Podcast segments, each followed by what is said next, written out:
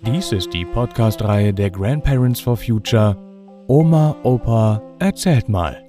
Geschichten für Kinder. Jeden Freitag erscheint hier eine andere spannende neue Folge. Und jetzt viel Spaß beim Zuhören.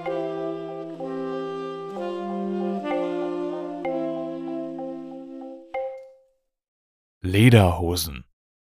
Auch im Winter. Das mit den Lederhosen fing so mit vier Jahren an. Wenn du da draußen so rumtobst, dann musst du die Lederhose anziehen. Im Sommer eine kurze Lederhose mit Hosenträgern, auch aus Leder, und einer Klappe vorn, ihr wisst schon wofür, mit zwei Hirschhornknöpfen. Also am Anfang knorrig und sperrig war ja eine gebrauchte von meinem Bruder. Aber zum Toben, Fußballspielen, Raufen und Klettern ideal, wenn Junge sich daran gewöhnt hatte. Und im Herbst wurden dann die Knickerbocker, die knielangen, herausgeholt. Ich mochte die nicht so sehr, weil ich an den Füßen jetzt so grässliche lange Strümpfe anziehen musste, die furchtbar kratzten und immer rutschten und dann mit den Schnallen wieder festgeschnürt werden mussten.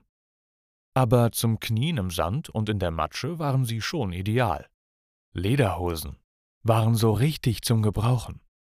Junge konnte alles mit ihnen machen, und es gab keine Schimpfe.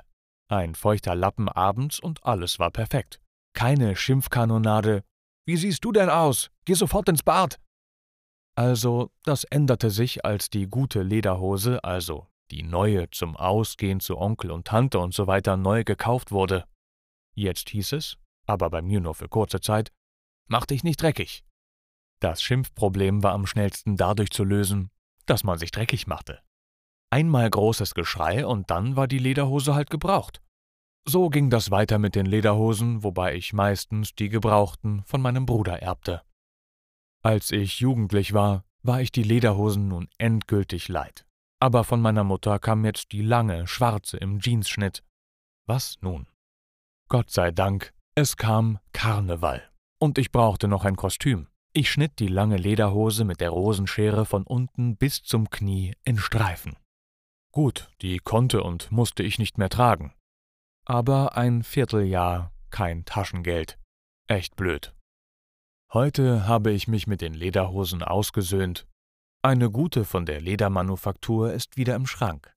Für besondere Anlässe.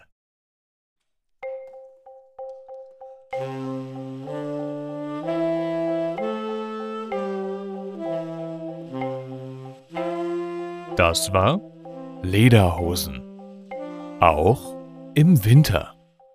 Gelesen von Matti Swieg. Vielen Dank fürs Zuhören und bis nächsten Freitag.